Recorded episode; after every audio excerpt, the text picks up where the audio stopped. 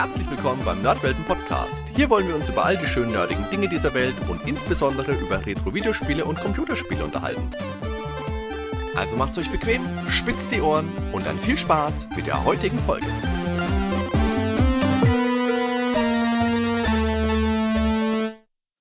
Servus Ben. Ahoi. Wie denn jetzt Ahoi? Wir machen doch immer unseren Einstiegsgag. Ich sag Servus, weil ich komme aus Bayern und du kommst aus Schleswig-Holstein und sagst Moin. Ahoi dich gefälligst selbst. Ahoi. Netter Hut. Ahoi. Okay, ähm, ich höre deinen Ansteckbutton und deshalb erzähl doch mal was über Loom.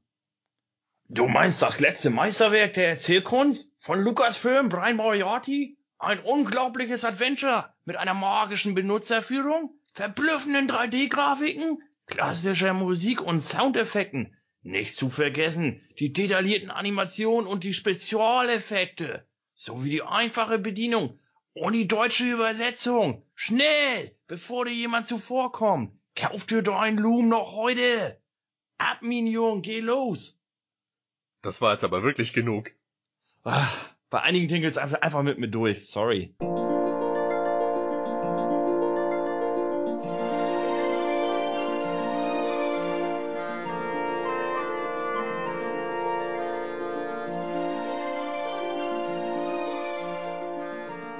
Heute soll es also um Loom gehen und die Frage, ist Loom das hässliche Entlein der Lucasfilm-Spiele? Loom erschien 1990, ist von Brian Moriarty. Es ist das vierte Spiel der Scum-Reihe nach Maniac Mansion, Zack McCracken und Indiana Jones 3 und hat als Besonderheit, dass es keine Verben und auch keinen Inventar mehr gibt. Entwickler, wie gesagt, war Brian Moriarty, der hat früher Infocom-Spiele gemacht, Wishbringer, Trinity, Beyond Zorg das waren alles schon Text-Adventures, aber wie Loom auch alles Fantasy-Spiele. Dazu hat er noch Additional Additional Story by The Dick gemacht. The Dick hat ja eine recht turbulente Geschichte, ist viel umgeschrieben worden, ist mehrfach mehr oder weniger gecancelt gewesen, bis es dann letztendlich ganz anders erschien, als es ursprünglich geplant war. Das wäre vielleicht auch mal eine eigene Folge. Mhm. Und genau, er hat sich dann irgendwann hingesetzt bei Lucasfilm und hat quasi Loom erschaffen. Hast du mal die alten Infocom-Spiele von ihm gespielt? Äh, nee, ich hab, wie gesagt, hatten wir schon in einem anderen Podcast drüber gesprochen, Text Adventures, ganz wenig Berührungspunkte, also auf dem C64 mal angedattelt irgendwas, aber auch nicht geschenkt, weil die alle auf Englisch waren und also von daher auch nie nachgeholt, leider. Ja, das war bei mir aber ähnlich. Text Adventures sind an mir vorbeigegangen. Ich bin, glaube ich, damals auch mit Maniac Mansion ja eingestiegen und das war für mich damals als Kind einfach schwierig. Einerseits, wie du sagst, mit den englischen Texten und andererseits, wenn du mal Grafik gewöhnt bist, als kleiner verwöhnter Bengel, dann willst du auch nicht nur Texte lesen. Das Einzige, was ich da, glaube ich, wirklich gespielt habe, war das Zauberschloss auf dem C64. Das wäre so ein recht rudimentäres Spiel. Das hat man, glaube ich, auch in, naja, zehn Minuten durchgespielt gehabt, wenn man wusste, was man macht. Und ansonsten mhm. hätte ich das auch nicht durchspielen können ohne Lösung. Ich habe ein Text-Adventure gespielt. Das war aber innerhalb des Adventures. Das war, ich weiß nicht, du kennst du wahrscheinlich von Telltale die äh, Sam und Max Teile. Mhm, die erste Season habe ich gespielt davon, ja. Ja, und in der letzten Episode, da musste man noch einen Teil als Textadventure dann komplett spielen, in so einem dunklen Raum, wo man in dem Computer quasi war, oder noch diese komischen Computer, die mit dir reden, und da war dann so ein Textadventure-Part drin, wo du nur die richtigen Antworten immer anklicken musstest und dich da in dem Raum fortbewegt hast. Also jetzt, wo du das sagst, klingelt ganz entfernt was. Ich kann mich jetzt an diese Virtual Reality Szene aus dem LucasArts Sam Max erinnern, aber an die Text Adventure Szene in dem Season 1, hm, das müsste ich vielleicht mal wieder spielen. Das ist lange ja. her bei mir. Auch echt gut. Ähm, ja, aber zurück zu Loom, ne? Ja, genau, zurück zu Loom. Der Brian Moriarty, der hat immer wieder gesagt, er hat sich für Loom an ähm, Tchaikovskis Schwanensee orientiert, weil er die Musik einfach toll fand. Und nach mhm. den ganzen Text-Adventures hat er jetzt quasi erste, das erste Mal die Möglichkeit gehabt, wirklich auch Musik in ein Spiel zu bringen und dann war das für ihn offensichtlich. Er hat öfters mal in Interviews gesagt, er besitzt Schwanensee in allen möglichen Varianten, als CD, als VHS, als Blu-ray, mhm. als you name it. Und das ist einfach seine, seine Lieblingsmusik. Ja, aber passt. Also wenn man sich das Spiel anguckt, irgendwie hat man das Gefühl, die ganze, das ganze Spiel, das ganze Design ist auf die Musik gemacht. Also es genau, passt einfach ja. gut zusammen. Das stimmt. Loom, der Begriff Loom hat ja mehrere Bedeutungen, der englische Begriff. Zum einen heißt es Webstuhl, es heißt aber auch auftauchen, sichtbar werden, sich anbahnen, heraufziehen. Also ein, ein recht mannigfaches Wort und man merkt auch, da hat man sich viel Mühe gegeben, insgesamt bei der Namen Namensgebung bei Loom. Es ist nicht immer so super innovativ, aber es ist ein netter Ansatz, auf jeden Fall. Mhm. Obwohl ich jetzt sagen muss, dass sie ähm, auf jegliches Inventar und jegliche Verben quasi komplett verzichtet haben. Genau. Das fand ich schon sehr innovativ. Das hat man dann erst Jahre, viele, viele Jahre später erst wieder bei Ocarina of Time gesehen eigentlich, ne? dass man da durch irgendwelche Eingaben von Melodien Dinge bewirken kann. Ja, wobei du das beides, glaube ich, nicht so gut miteinander ver verbinden kannst. Klar, der Einfluss der Musik in ein Spiel, das würde ich auch sagen, dass Ocarina of Time da mhm. das Ganze nochmal weiter strickt, auf jeden Fall. Aber ist natürlich immer noch ein Zelda-Spiel mit Inventar, mit äh, viel Schwertkampf, ist natürlich auch ein, ein Action-Adventure.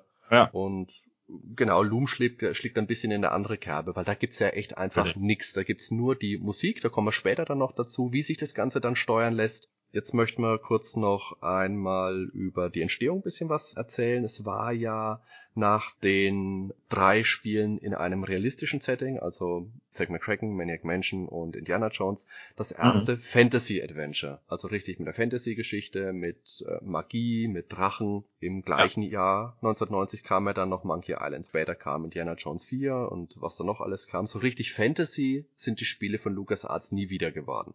Stimmt, ja. Bis zum Untergang? Eigentlich nicht, ne? Ja, das ist schon eine Besonderheit auch gewesen. Übersetzt worden ist es von Boris Schneider-Jone, der hat zu der Zeit ja eigentlich alle Spiele übersetzt, von Maniac Mansion bis Indiana Jones von LucasArts. Thimbleweed Park natürlich auch wieder. Genau, möchtest du uns zur Geschichte von Loom kurz was erzählen, Ben? Worum geht's denn überhaupt? Ja, also in Loom geht es letztendlich um den Bobbin Treatbear, ähm, einen Jungen aus der Gilde der Weber, der gerade 17 Jahre alt ist. Ja, im Prinzip wurde er unerlaubterweise damals vor 17 Jahren geboren von seiner Mutter Lady Ziegner aus dem großen Webstuhl heraus. Ähm, wie das dazu kam, das müsste man noch mal später separat erklären, was das damit auf sich hat. Und ja, nachdem ihr erstes Kind tot zur Welt kam, hat sie halt äh, dieses zweite Kind über den Webstuhl quasi zur Welt gebracht. Und sie wurde dann aber verbannt von der Insel und ähm, dieser Bobbin, der wurde aufgezogen von seiner Ziehmutter, äh, Mutter Hatchel. Und letztendlich heimlich in der Zauberkunst der Weber unterrichtet. Mhm. Das heißt, die Dorfältesten, die wussten davon nichts. An seinem 17. Geburtstag kommt er dann zu einer Besprechung der Ältesten und die wollen ihn im Prinzip, ja, weiß nicht, ob sie ihn töten wollen oder einfach nur verwandeln wollen. Ähm, auf jeden Fall ähm, will seine Ziehmutter Mutter Hatchel das verhindern, wird dann selber in einen Schwan verwandelt und danach kommt aber ein anderer Schwan und verwandelt alle in Schwäne, also sehr viele Schwäne hier. Über Schwanensee. Und er ist ganz, ja. Und er ist letztlich ganz alleine da und fragt sich, ja, wie es denn weitergeht. Und da findet man aber heraus, man geht dann auf eine Reise letztendlich und findet heraus, dass es noch andere Gilden gibt, die Gilde der Kleriker beispielsweise. Mhm. Und da ist der Oberstbischof Mendel, Mendebel, auf Englisch Kiefer heißt. Genau und der will eine Armee von Untoten beherrschen. Und dazu ähm, will er sich eben Schwerter schmieden lassen aus der Gilde der Schmiede und ähm, er braucht auch tausend Schafe aus der Gilde der Schäfer, damit er seine Krieger ernähren kann. Das ist ja auch der Punkt. Was braucht er denn für untote tausend Schafe zum Essen? Was essen denn Untote? Das habe ich damals schon nicht verstanden. Das stimmt. Dann gibt es noch die Gilde der Gläser und von dem will dieser Bischof Mendelin letztendlich eine Glaskugel, mit der es dann möglich ist, in die Zukunft zu schauen. Bobbin geht eben auf diese Reise und wird in diesen ganzen Konflikt irgendwie mit hineingezogen. Eigentlich ist er nur auf der Suche nach den Schweden, die weggeflogen sind. Gegen Ende bekommt der Mandible die Macht, den Himmel zu öffnen. Er will quasi ähm, das Totenreich mit dem Reich der Lebendigen verbinden. Und mhm. ähm, durch dieses Portal, was er da schafft, dann kommt äh, Chaos. Das ist, äh, ja, sieht aus wie eine Disney-artige Hexe. Genau. Ähm, ja, es gibt ja auch eine Sprachversion, da hat er wohl eine neutrale Stimme, also weder männlich noch weiblich wirklich zuordnungsbar. So zusammengemischt ist die genau, ja. Hm, ich hatte es irgendwie als weiblich in Erinnerung, aber du sagst ja, ist gemischt, ne? Müsste, müsste mir tatsächlich nochmal anhören. Naja, es ist schon ähm, eine dominante weibliche Stimme dabei, da hast du recht, so was ähm, Hohes, Schrilles, aber es ist auch was sehr Tiefes mit dabei.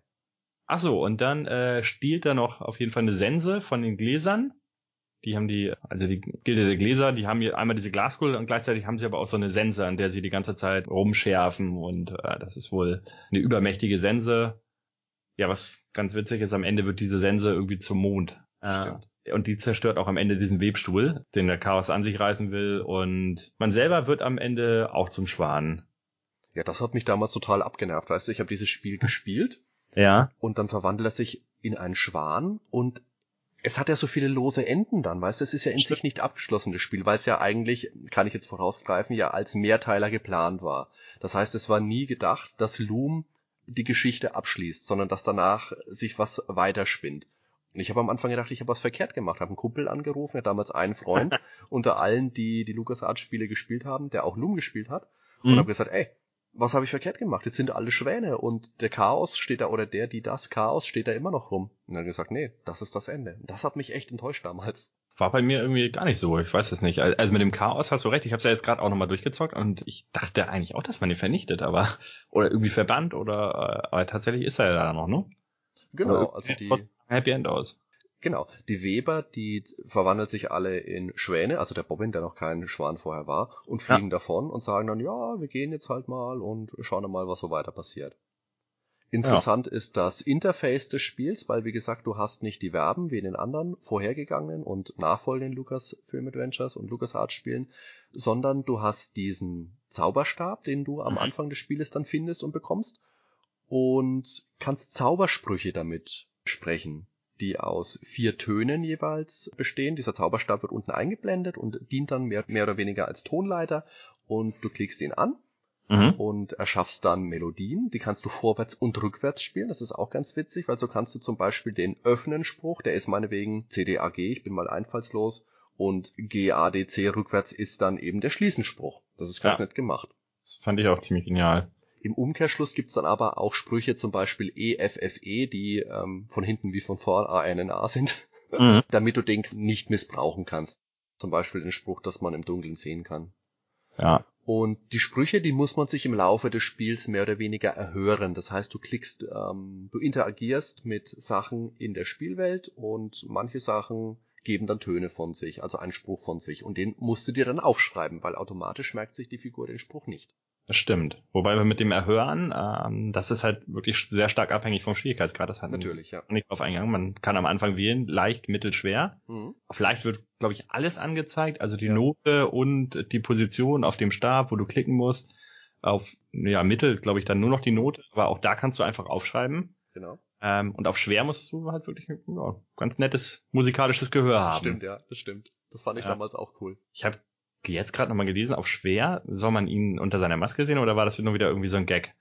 Wenn man es auf schwer. Es ist wirklich so, dass man, wenn man auf schwer spielt, ich weiß nicht, ob das auf heutigen Versionen oder auf den neueren Versionen ist es dann, glaube ich, weggefallen, hat man zum Ende hin eine Spezialanimation bekommen. Da gibt's ja dann, glaube ich, die Stelle, wo der Cop dem Bobbin, die, auf die Charaktere gehen wir dann noch ein, dem Bobbin die Maske runterzieht und runterguckt Genau. und dann stirbt oder verschwindet. Und ich glaube, diese Szene ist das. Oder eine zusätzliche Szene am Ende. Das mag ich jetzt nicht mit dem Finger drauf äh, deuten, aber irgend sowas war das. Irgendein Bonus gab es für den schweren Schwierigkeitsmodus. Ja, ich wüsste jetzt nicht, wie er unter seiner Maske oder ja unter seiner Kutte aussieht. Maske ist Nee, ich glaube, man als Spieler selber sieht man das auch nicht. Ich glaube, es gibt nur eine extra Animation, wie der Kopf dann stirbt. ah ja, weil ich habe es jetzt auf Mittel gespielt, Hm, ich auch, ja. da luschig. So sind Ja. wir halt. Und dann gehst du ja raus und gehst wieder rein und dann ist er einfach weg, ne? Genau. Indem du kurz Genau. auf diesem komischen Balkon da warst oder Vorsprung, ja. Naja, er sagt vorher ja noch, dass er unter die Mütze gucken will und dann ist er auf einmal weg. Da habe ich Ja, beziehungsweise die Spiel auch- Kam ja, das war auch, äh, also du gehst ja nicht raus, die Kamera schwenkt raus einmal. Also du Oder so, ja. einmal kurz die Außenaufnahme von dem Wendelin wieder und dann ist die Kamera wieder drin und dann, ja, bist du plötzlich nur noch alleine da. Genau, dann weiß man ja, was passiert ist. Genau, ich habe da eigentlich gedacht, ich habe jetzt vielleicht eine Taste gedrückt, dass ich irgendwas verpasst habe, aber dann war das tatsächlich so geplant. Ja. Okay, jetzt wo wir schon anfangen, über die ganzen Charaktere zu reden, die es da gibt, stellen wir doch alle einfach mal vor. Natürlich als allererstes die Hauptperson, den Bobbin Threadbare. Da geht's auch schon los mit diesen Doppeldeutigkeiten. Threadbare bedeutet verschlissen oder fadenscheinig. Er hat ja diese mehr oder weniger schicke Robe an. Mhm. Dann seine Mutter, die Lady Signa, die man im Spiel eigentlich nur aus Hörensagen kennt. Die lernst du nicht persönlich kennen. Erfährst halt am Ende, dass es der Schwan ist, den man am Anfang getroffen hat. Genau, du, sie sagt ja auch, dass sie deine Mutter ist, ne, am Ende Genau, jetzt. am Ende dann, genau. Können ja jetzt spoilern, ne? Ohne ja, wir, wir dürfen ja spoilern, ist ein Spiel von 1990, wer es nicht gespielt hat. Ist selber schuld. Ja, ist selber schuld. ähm, äh, auch da hat sich einer besonders clever gefühlt, weil Kygnus auf Latein heißt ja der Schwan. Ah. Ja, so wie jeder Name, wie gesagt, dann was zu bedeuten hat. Hetschel ist der Hechelkamm, das ist ein Seilmacherwerkzeug. Die drei ältesten heißen Atropos, Klottos und Lachesis, nach den Mäuren benannt. Das sind die griechischen Schicksalsgöttinnen. Klotto spinnt den Lebensfaden, Lachesis bemisst dessen Länge und Atropos durchtrennt ihn. Interessant ist, in der griechischen Mythologie sind das alles Frauen. Und zumindest der, ich glaube, Atropos ist der, der Oberweber, ist ein Mann. Bei den anderen zwei kann man es, glaube ich, nicht so genau definieren, allein durch die Maske. Das auf jeden Fall. Ähm, ich habe jetzt gerade nochmal bei YouTube ein Video geguckt von der Anfangssequenz von der Talkie-Version. Nach Hesses spricht als jeden Fall als Frau. Okay. Bei den anderen weiß ich es, ja, also bei Klotas weiß ich es nicht, aber ich glaube, es ist nur eine Frau und zwei Männer dort. Mhm. Talkie-Version. Dann natürlich der Hauptbösewicht für einen Großteil des Spiels, das ist der Bischof Mandible, ein machthungriger Kleriker, der am Ende dann Opfer seiner eigenen Herrschsucht wird. Mhm. Sein Gehilfe der Kopp. Kopp heißt Kolben, aber auch männlicher Schwan. Ja. Der taucht dann auch in Monkey Island auf. Das war eben unsere Eingangsgag, wenn Guybrush Threepwood... Ach ja, das war ja ich. Das warst ja du. Der Nein, Cobb. oder? Nein, das war der echte Korb. Ich war gar nicht. Ach so, nee, war der echte. Dann trifft man später noch auf Rusty, den schläfrigen Schmied. Rusty, ja, rostig. Fleece, das Fleece, die oberste Schäferin. Dann gibt's noch einen Drachen. Eine Drachin. Eine Drachin, lustig, die sich vor Feuer fürchtet. Ja. Obwohl, fand's ja damals komisch, dass es ein weiblicher Drache ist, aber selbst in der, ich habe jetzt die EGA-Version gespielt nochmal. Hm? Und auch da merkt man eigentlich, dass es eine Frau ist, weil sie sagt süßer zu dir und spricht halt sehr weiblich von dem, was Ja, sie sagt. das stimmt. Und das hat auch in der Talkie-Version, haben sie eine sehr gute Stimme genommen für den Drachen. Also so ein bisschen, sehr gute Stimmen genommen. Ja. Also, alle super. Aber da sprechen wir später nochmal, warum die genau. auch nicht perfekt ist, leider. Dann gibt's noch den Good Mold, das ist der Vorsteher der Glaser. Good Mold, gut schmelzen, wie auch immer. Glaser Hm. schmelzen ja auch viel und den die das Chaos. Und natürlich noch die Möwe, die man dann auch in vielen anderen LucasArts-Spielen getroffen hat, zum Beispiel in Monkey Island 1 und 2, Day of Ja. the Tentacle und in Vollgas. Ach, im Vollgas. Oh. Ja, in Vollgas kann man die Möwe dann lynchen, wenn man das möchte. Hm. Loom ist ja damals zuerst in, wie viele Spiele dieser Zeit, in EGA erschienen. Mhm. und hat ähnlich wie Monkey Island aus dem gleichen Jahr diese Close-ups in Gesprächen, dass man quasi den Kopf oder die Köpfe der sprechenden Personen in Großaufnahme sieht. Das ist in beiden Spielen ein schönes Feature, das LucasArts ja dann im, in der Folge wieder aufgegeben haben, leider. Ja, was ja teilweise dann bei Monkey Island auch kritisiert wurde. Ne? Ich find's genial. Ähm, Ich auch, ja, gefällt mir. aber einige haben gesagt, ja, die Spielgrafik, die würde ja nicht zu dieser realistischen Nahaufnahmengrafik unbedingt passen. Ne? Sie sind halt wirklich zwei verschiedene Stile, ne? aber gefällt mir besser als jetzt beim Remake da mit diesen Holzschnitz-Optik. Also ich fand die alten Originalaufnahmen großartig bei Monkey Island. Aber da waren es, glaube ich, auch äh, richtige Hintergründe dann, oder ähm, weil hier bei Loom sind ja teilweise wirklich, in der EGA-Version hast du eine Farbe, ne? Dann hast du die Nahaufnahme, dann hast du da einfach nur einen lila Hintergrund quasi Ja, ja. was der Technik eben dann auch geschuldet Genau. war, Alter des Spiels, aber gerade die wechselnde Animation fand ich dann richtig cool, dass du nicht nur diese Nahaufnahme hast, sondern teilweise verändern sich dann die Gesichtsausdrücke, je nachdem, was sie sagen. Ja, das stimmt, genau. Das, Das- ist in beiden Spielen auch Ja. schön gemacht. Ja.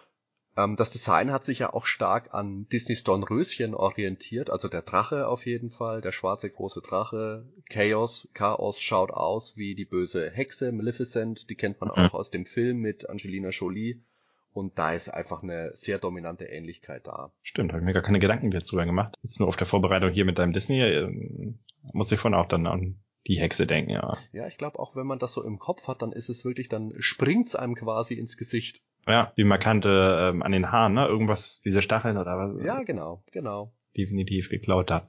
Aber gut geklaut. Die Gilden sind ja alle unterschiedlich designt. Die Weber, da sind wir schon mal ein bisschen mit dem Kopf drauf eingegangen, die sind alle in schlichte, nehmen wir es mal Jedi-Roben gehüllt, die das ganze Gesicht verdecken, den ganzen Körper. Das Einzige, was man aus tiefem Schwarz erkennen kann, sind die leuchtenden Augen. Mhm. Die Weber leben in Zelten. Ist aber auch ganz witzig, weil wenn du in eins dieser Zelte reingehst auf der Insel Loom, dann sind die plötzlich riesengroß, dann sind es richtige Paläste. Von außen sieht das aus wie ein kleines Zelt mit vielleicht drei Quadratmeter Platz und plötzlich hast du da Säulen mit drin, hast riesige Wandteppiche an den Wänden hängen. Wohl, das habe ich immer so erklärt, dass dieses eine Zelt, worauf du jetzt ansprichst, das ist nur der Eingang in eine unterirdische Kammer. Das ist alles irgendwie so Aber du gehst ja, ja nirgendwo runter. Das siehst du wahrscheinlich gar nicht richtig. So. Also ich habe mir das jetzt so hergeleitet, dass es einfach viel tiefgründiger ist und dass es vielleicht auch auf die Weber selber zutrifft, weil eben diese Szene, hm. wo der Kopf dann unter die Kapuze guckt und du dann selber nicht siehst, was ist und er dann plötzlich verschwindet, ähm, dass es einfach einen tieferen Sinn vielleicht noch hat. Ah, oder zumindest der Anschein haben soll, dass es einen tieferen Sinn hat. Oder sie haben es einfach verdummt, das kann ja auch sein. Bei den anderen beiden Zelten, da gibt es eigentlich von den großen Verhältnissen nicht. Genau, ja, es genau. gibt dann drei auf der ganzen Insel kannst du nur drei Häuser besuchen.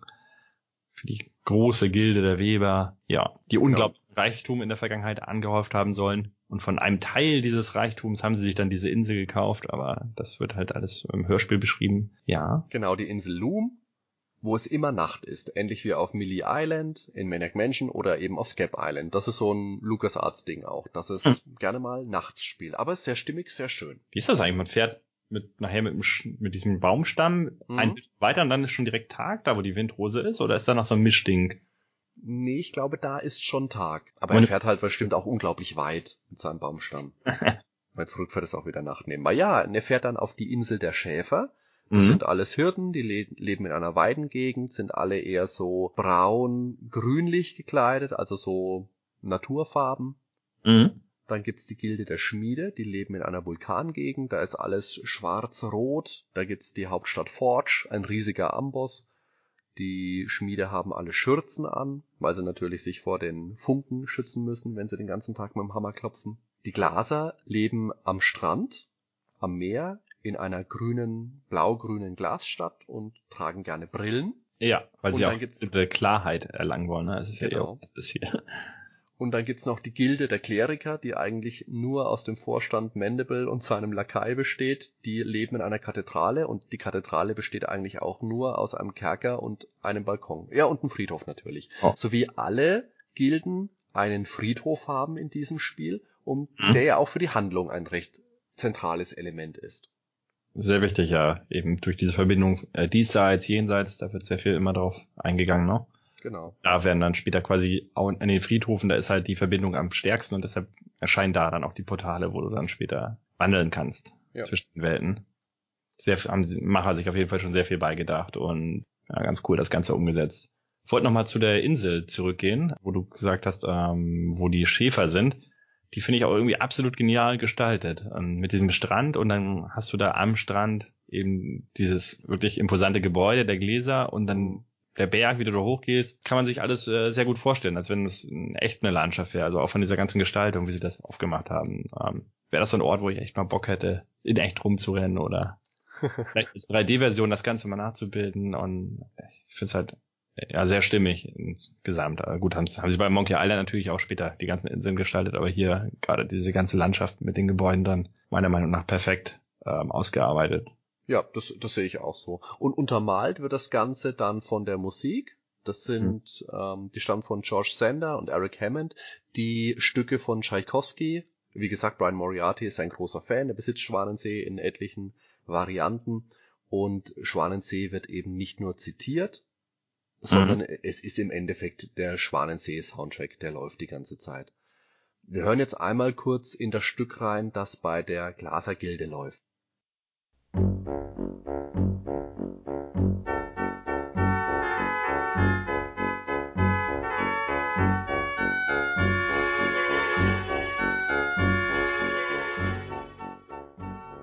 Wie gesagt, das war ja Brian Moriartys großer Wunsch, weil er jetzt eben mal Spiele mit Musik machen wollte, wollte auch die Musik verwenden, mit der er wohl am meisten verknüpft in seinem Leben und die ihm wohl auch einfach am meisten bedeutet.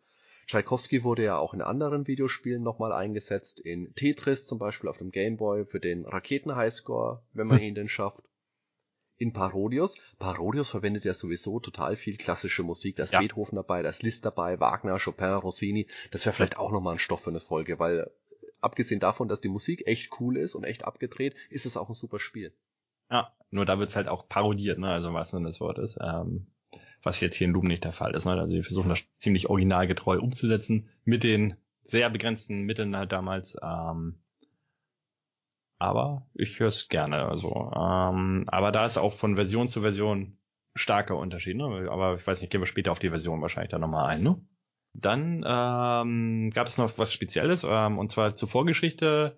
wie das Ganze beginnt, ist ja relativ wenig bekannt, ähm, zumindest aus dem Spiel heraus. Aber Gar nichts, ja. lag, ja, im Prinzip gar nichts. Aber es lag eben eine Kassette bei mit einem Hörspiel, ähm, der englischen und der deutschen Version. Mhm. Ich weiß gar nicht, äh, ich glaube sogar der japanischen Version auch, auf Japanisch, wenn ich richtig informiert bin. Und da ist äh, erstmal eine ganz nette Intro-Stimme, die spricht erstmal ziemlich lange, ja. ja wirklich zehn Minuten oder noch länger, erklärt die ganze Welt, wie die zusammenhängt und die ist echt sehr gut betont und richtig gut gemacht. Dann kommt das eigentliche Hörspiel, ja, das ist dann von der Qualität auf jeden Fall deutlich äh, sagt ab. Ich kann es mir immer noch ganz gut anhören. Also so schlimm finde ich es jetzt gar nicht. Ich glaube, du bist da. also ich, wie du gesagt hast, ich finde das Intro finde ich gut, das ist stimmig, das macht Spaß und dann dann oh, dann ist es so so schlecht von der Qualität. Ich kann ich hätte jetzt gesagt ganz okay. Der Rest aber. wir, wir spielen jetzt einfach mal eine kleine Stelle ein von. Die Farben im Muster. Der Schatten eines Regenbogens. Oh, ein blauer Faden. Ja, okay, das soll es dazu aber auch gewesen sein. Viele der Sprecher tauchen interessanterweise auch in der Talkie-Version von Loom wieder auf, die 1992 dann auf den Markt gekommen ist. Das war die erste Talkie-Version eines LucasArts-Spiels, Mhm. ist allerdings recht beschnitten worden, weil sie dann doch nicht so super viel Platz hatten für das alles mit der Musik von CD, dass sie die Texte beschneiden mussten. Das ist schon auch wieder ein Downer. Obwohl da die Stimmen recht gut sind, kann man sagen. So, aber jetzt ähm, das englische Hörspiel, das habe ich mir jetzt nämlich noch gar nicht angehört. Wenn du sagst, das sind jetzt dieselben Stimmen, dann ist das vielleicht qualitativ wesentlich besser als das deutsche? Kann das Ich sein? habe reingehört und ah, nicht wirklich. Nicht wirklich. Ich Okay. hab's auch, da, da habe ich dann tatsächlich nur in Exzerbe reingehört, hab mal hier geklickt, hab mal da geklickt Ah. und mir gerade die Szene zu Beginn, als die ähm, Zigner auf die Ältesten trifft, nochmal angehört, weil die im Deutschen ja unter aller Kanone ist und im Englischen ist sie nicht viel besser. Was äh, verwunderlich eigentlich ist, weil Ja. ursprünglich auf die Idee sind sie ja gekommen, dieses Hörspiel zu machen, weil sie ja quasi an der Quelle saßen. Sie waren ja auf der Farm vom Mhm. äh, George Lucas, ähm, auf seinem großen Anwesen.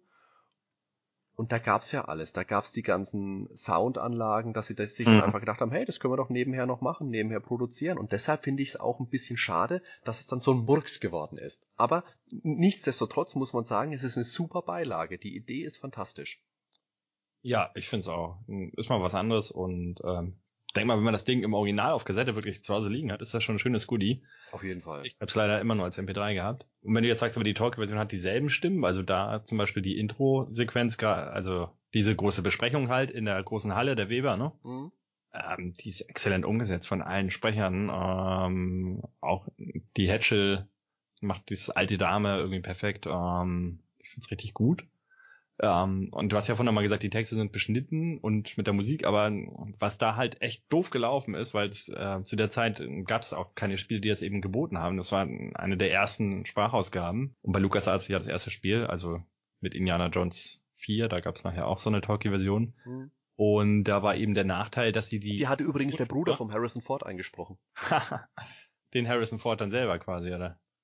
Also der Bruder vom Harrison Ford hat in Indiana Jones gesprochen, ja. Ja, ja, krasse Sache. Jedenfalls haben sie die ähm, Sprache und die Musik auf eine Tonspur gemacht und das Ganze als CD-Audio, also auch keine einzelnen Ah, Wave-Files ja. oder so, sondern es war wirklich CD-Audio, ähm, was glaube ich damals sogar noch dafür gesorgt hat, dass es manchmal sehr hakelig war, weil er erstmal diesen CD-Track äh, abspielen musste. Und ähm, sobald der Dialog vorbei war, war das Spiel absolut stumm. Du hattest halt keine Musik mehr und das war schon, äh, ja, das Spiel ist auch in der Originalversion, hört die Musik manchmal auf, aber längst nicht so schnell wie in der Talkie-Version. Wenn wir jetzt schon beim Sound sind ähm, und den verschiedenen Versionen, dann würde ich nochmal gern was dazu sagen. Man zaubert ja die Sprüche Mhm. und dann kommen ja die einzelnen Noten. Also ähm, die werden halt auch richtig gespielt, wenn du auf diesen Zauberstab klickst. Und das ist eigentlich wirklich nur in der EGA-Version richtig gut. Also die VGA-Version, das ist ja diese FM-Towns-Version, die nur in Japan kam. Und da haben sie es halt äh, irgendwie komplett versaut. Erstmal die Sprüche, wenn du die anklickst, das klingt absolut billig, das macht überhaupt keinen Spaß und auch leicht, ähm, wenn das nicht richtig gestimmt ist, das Instrument, leicht ja, disharmonisch. Und das Schlimmste ist, es gab ja immer zwei Melodien, ne? ähm, wenn ein Zauberspruch geklappt hat und wenn ein Zauberspruch misslungen ist. Ja, genau. Und das waren ja Teile dieser Melodie von dem einen Tchaikovsky-Lied. Und da haben sie irgendwie was ganz anderes in allen, also sowohl in der Talkie-Version als auch in der äh, FM-Towns-Version haben sie da so einen, ja, sphärischen Sound genommen, zum, äh, kennst du diese, ich weiß gar nicht, wie die heißen, beim Orchester, die halt nur so hohe glockenartige Töne machen, das Percussion-Instrument. Bestimmt eine Triangel. Nee. Oder so durch, so ganz viele Glocken nebeneinander, weißt du? Das, äh, also Stäbe, wo du so mit der Hand durchgehst und dann hast du ganz viele Stäbe, die aneinander schlagen. Weiß nicht, wie Ja, ich weiß, was aber du den ganz vielen Orchesterwerken jedenfalls, ja. Und ähm, da haben sie irgendwas genommen, da war halt keine richtige Melodie mehr drin. Und das hat gerade meiner Meinung nach immer diesen äh, Reiz aus. Oder das, das war halt richtig cool gemacht damals, dass es immer diese Melodie war. Und auch einzelne Melodieparts so haben sie rausgenommen. Ähm, ist mir gleich am Anfang aufgefallen. Wenn du von dem Steg ins Wasser springst, Ja. Kommt auch ein kurzer Melodiepart, während er in dieser Sprunganimation. Hm, so, so, genau. Ja, ich erinnere mich. Genau, Ja. so eine absteigende Tonfolge aus Tchaikovsky, aus dem Stück heraus. Und dieselbe kommt, glaube ich, auch, wenn der Schwan durchs Fenster bricht in der großen Halle. Und das fehlt alles komplett. Da stinken die absolut ab, die anderen Versionen leider. Auch wenn die Grafik natürlich, man könnte sagen, besser ist, ne? Gerade die erste Sequenz, sag mal, was du da von hältst. Was meinst du, erste Sequenz? Ähm, auf der Insel, wenn du ganz oben stehst mit dem Baum und so. Ah ja, okay. ja, ich glaube, damals war die Zeit einfach noch nicht reif für exorbitant ausladende andere Versionen von diesem Spiel. Ich finde auch äh, gerade die EGA-Grafik macht sehr viel vom Charme dieses Spiels aus. Gerade die allererste Szene, die Mhm. ist relativ dunkel gehalten. Die Szene, äh, die, die Insel ist dunkel, es ist Nacht, der Bobbin Threadbare steht auf diesem Berg oben und am Baum hängt der letzte, das letzte Blatt des, ähm, des Herbsts. Mhm. Und das, das leuchtet da richtig rot heraus. Richtig schönes, sattes Rot. Und wenn du draufklickst, dann schwebt es so gegen Boden und verschwindet. Und in der Farbversion, in der VGA-Version, da ist der, der Bildschirm so überladen mit anderen Farben, dass dieses schöne rote Blatt ein bisschen untergeht. Ja, weil halt nicht mehr alles blau ist. Ne? In der Original war ja wirklich, ähm, ähnlich wie bei Monkey Island, alles in Blautönen gehalten, außer eben dieses Blatt. Das war auch schwarz. Wir wollen jetzt nicht sagen, dass alles blau war. Ja, blau und schwarz. ne? In der neuen Version haben sie dann halt versucht, mit Grau und Erdtönen, glaube ich, so ein bisschen. Das, Ja, Es sah halt realistisch aus, klar, keine Frage. Ja, weil dadurch, klar, aber es ja, der Kunstaspekt ging so ein bisschen weg, ne? genau, es hat nicht so schön gepasst. Nicht so harmonisch war's. Definitiv. Und auch die einzelnen Effekte fand ich damals, ähm, gerade in dieser EGA-Version, wenn du zum Wasser gehst und dann diese Spiegelung, das wirkte da halt, ja, wirklich sehr hochwertig. Ja, es war rund einfach. Es hat einen runden Eindruck gemacht. Und ich finde es halt schon krass, dass sie mit so einer begrenzten Technik äh, so ein Game rausgehauen haben. Also waren Ja. echte Profis am Werk. Und sie haben auch viele Sachen dazu gepackt in die Packung, wie es ja generell früher einfach gang und gäbe war. Mhm. Ähm, neben dem Hörspiel lag da noch ein Notizbuch dabei, wo man die Sprüche notieren konnte. Sie haben halt dazu geschrieben, hey, schreibt dir die Sprüche nur mit Bleistift auf, weil Ja. es könnte sein, dass die variieren. Und es sind ja, glaube ich, auch nur zwei Sprüche im Spiel, die fix sind. Das ist, glaube ich, der Öffnenspruch und noch einer und die anderen werden immer mehr oder weniger zusammengewürfelt. Der Öffnungsspruch, glaube ich. Ach, das war fürs Pferd. Naja, egal. Für, für Luben waren ja auch Sequels geplant. Das war ursprünglich mindestens als zwei, eher als Dreiteiler ausgelegt. mhm. Im zweiten Teil sollte dann der Rusty eine Hauptrolle übernehmen. Das sollte Forge heißen. Also um den Schmied sollte sich drehen. Und der dritte Teil, The Fold, sollte die Fleece, also die Hirtin, die Schäferin als Hauptperson haben.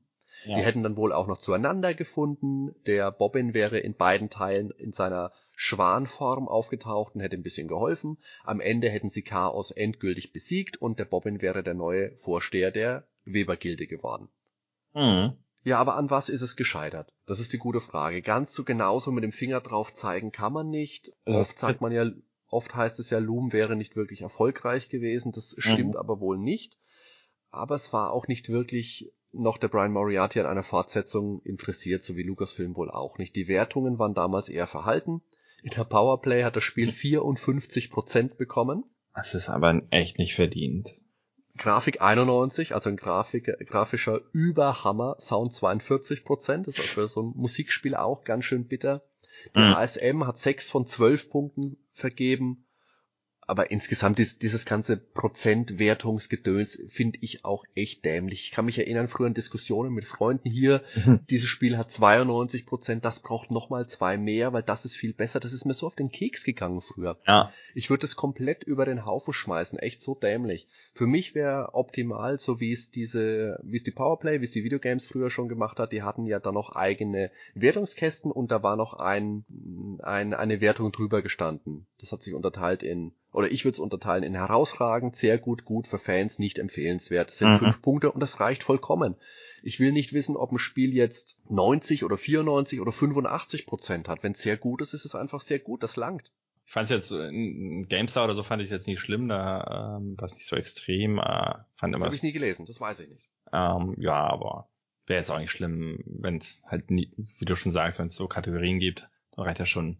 Letztendlich, ich habe auch schon Spiele gespielt, die finde ich großartig die haben trotzdem nur 70 Prozent oder noch darunter teilweise gehabt, also gerade im Rollenspielbereich irgendwie. Ja, es ist natürlich aber auch viel immer Geschmackssache, da hast du schon vollkommen recht. Ähm, aber es ist ja mittlerweile auch so, dass viele Online-Magazine zumindest von diesen Prozentwertungen weggehen, beziehungsweise sie den nur noch auf einer separaten Seite anzeigen, wenn du draufklickst.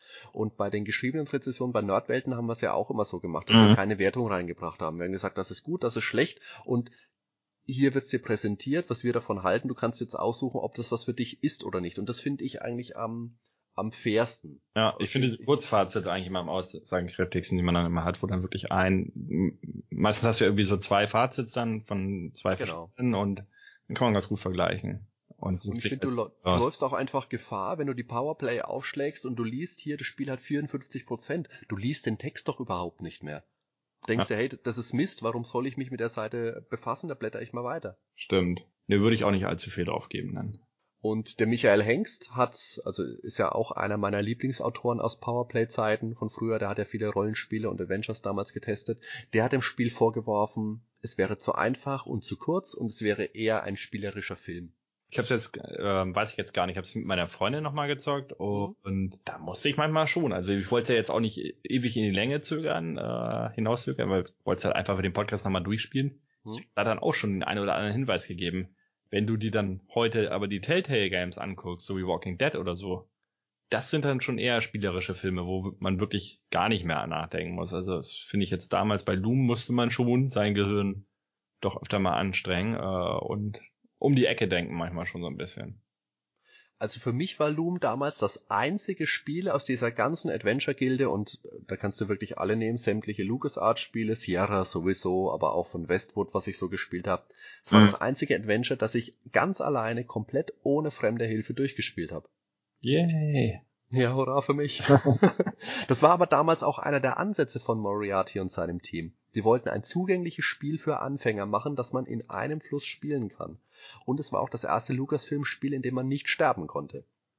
Im Monkey ja. Island, das ja danach kam, war es ja dann wieder mit einem kleinen Gag möglich, wenn man da zehn Minuten unter Wasser blieb, aber das lassen wir jetzt mal außen vor.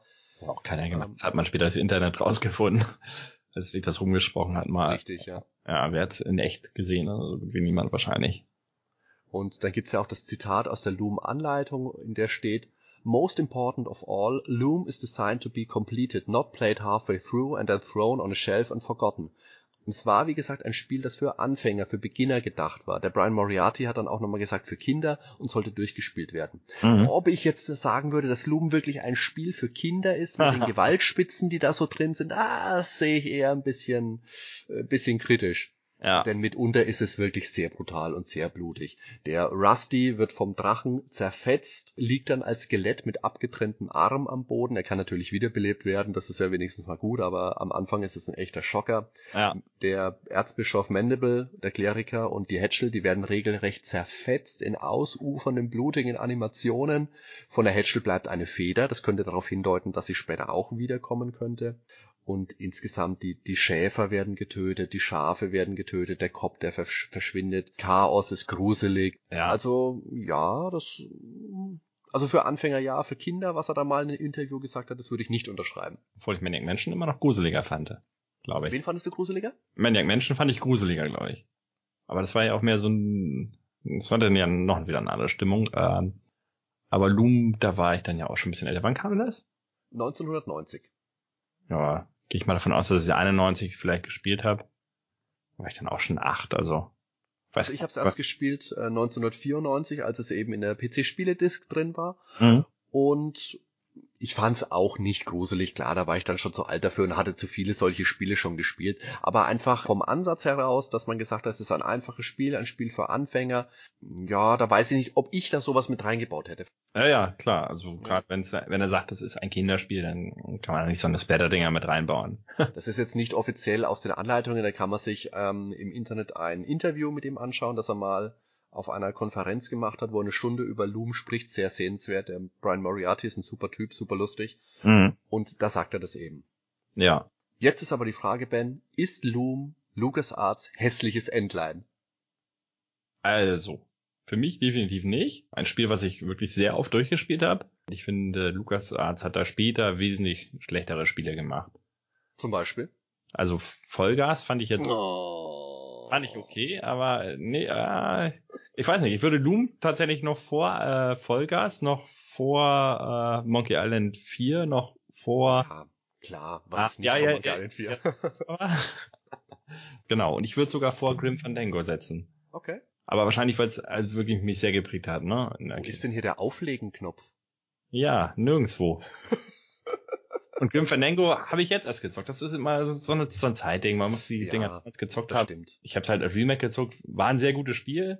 Sicher auch aufwendiger und hochwertiger als Loom gemacht. Oh, Gerade durch die Länge steckt natürlich wesentlich mehr Arbeit drin, aber ja, Loom war halt so ein Ding, damit bin ich aufgewachsen. Das ist ein Teil der Kindheit. Wir haben diesen einen Spruch, mein Bruder und ich immer wieder zitiert, äh, wenn man, ich weiß nicht, ob du das kennst, man hat ja diese Windhose, Mhm. Dann kann man ja reinfahren mit dem Schiff. Also er sagt, ich will da nicht näher ran und wenn du aber nochmal raufklickst, dann fährt er mit seinem Baumstamm in die Windhose rein und wird dann hochgezogen in Genau, ja. und fliegt dann durch den Himmel und dann fällt er ins Wasser und steigt wieder auf seinen Baumstamm auf und dann sagt er, und noch eine Runde. Die- Diesen Spruch, den haben wir überall gebracht, haben haben wir im- Freizeitpark sind da Achterbahn gefahren, gleich wieder angestellt, yeah, und noch eine Runde. Und das ist so ein Ding, das hat sich in unseren Sprachgebrauch als Kinder mit übernommen. Wobei jetzt bei der Achterbahn im Freizeitpark, da weiß ich nicht, ob man da unbedingt Loom für braucht, aber eine nette Anekdote ist es auf jeden Fall. Ja, das sind so diese Sprüche. Also, und Ahoi, Ahoi dich selbst aus Monkey Island, den haben wir auch als Kinder immer gebracht. Also, die, die beiden Dinger sind hängen geblieben aus den LucasArts Adventures. Also für mich ist Loom definitiv das ungewöhnlichste der LucasArts Adventures. Es ist ein sehr mutiges, ein super ambitioniertes Konzept. Es hat ein stimmiges und interessantes Setting. Spielerisch ist es klar zu einfach und das Spiel insgesamt zu kurz. Aber die Musiksteuerung sticht heraus und die macht's in meinen Augen auch wert, dass man das Spiel heute nochmal startet. Auch eben, weil es kurz ist. Ja. Ist natürlich schade, dass die Geschichte mehr oder weniger abrupt endet, aber es ist ein netter nostalgischer Einblick. Auf Steam kostet Loom in der VGA Talkie Version 4,99 Euro. Das Hörspiel ist da leider nicht mit dabei, das kann man sich aber bestimmt irgendwo anders im Internet anschauen. Und für 4,99 Euro, denke ich, macht man auch nichts verkehrt. Ja, nee, definitiv nicht. Und es gibt halt nicht die perfekte Version von dem Spiel. Also, ich würde dann, wenn ich mich entscheiden müsste, doch die EGA-Version nehmen wahrscheinlich. Und du kannst da leider eben nicht umschalten, wohl in der Steam-Version habe ich gesehen. Du kannst nicht von VGA zu EGA wechseln. Nee, das sind auch ganz unterschiedliche Programmdateien, glaube ich. Aber ist schade, ist schade. Ja. Hätte man noch mit drauflegen können. Ich meine, so ein EGA-Spiel, wie viel, wie viel Speicher braucht denn das? Ein Viertel Megabyte. Da finde ich es auch schade, dass es da jetzt noch kein Remake gibt. Ähm, ich würde mir ein reines Sound-Remake wünschen, dass man äh, grafisch jetzt gar nicht allzu viel macht, vielleicht sogar die EGA-Version so lässt, wie sie ist, einfach. Mhm. Ähm, dafür aber die ganze Musik als orchestrale Orchesteraufnahmen original Ja. mit Loop aber einbaut, dass die auch nicht aufhören einfach immer, sondern dass es wirklich ein schöner Loop ist Mhm. und äh, ein paar Ambient Sound eben einbauen. Dass Ja, du das- äh, beim Meer so ein bisschen Wellen hast und so. Das wäre gar nicht so schwer, glaube ich. Äh, aber wahrscheinlich schwer in die Engine einzubauen, aber jetzt vom, vom Aufwand her.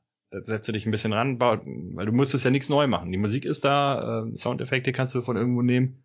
Das würde das ganze Spiel, glaube ich, schon mal deutlich bereichern, weil ja, teilweise auf jeden Fall, ja. ist halt extrem stumm und das sind diese Bereiche, meine Freundin kannte das halt nicht von früher, da, da langweilt sich der heutige Hm. verwöhnte Zocker. Der steht da äh, am Strand, ähm, du hörst keine Möwen, du hörst keine Wellen. Es wirkt einfach so, als wenn jemand dir den Ton abgestellt hat von der Anlage oder so.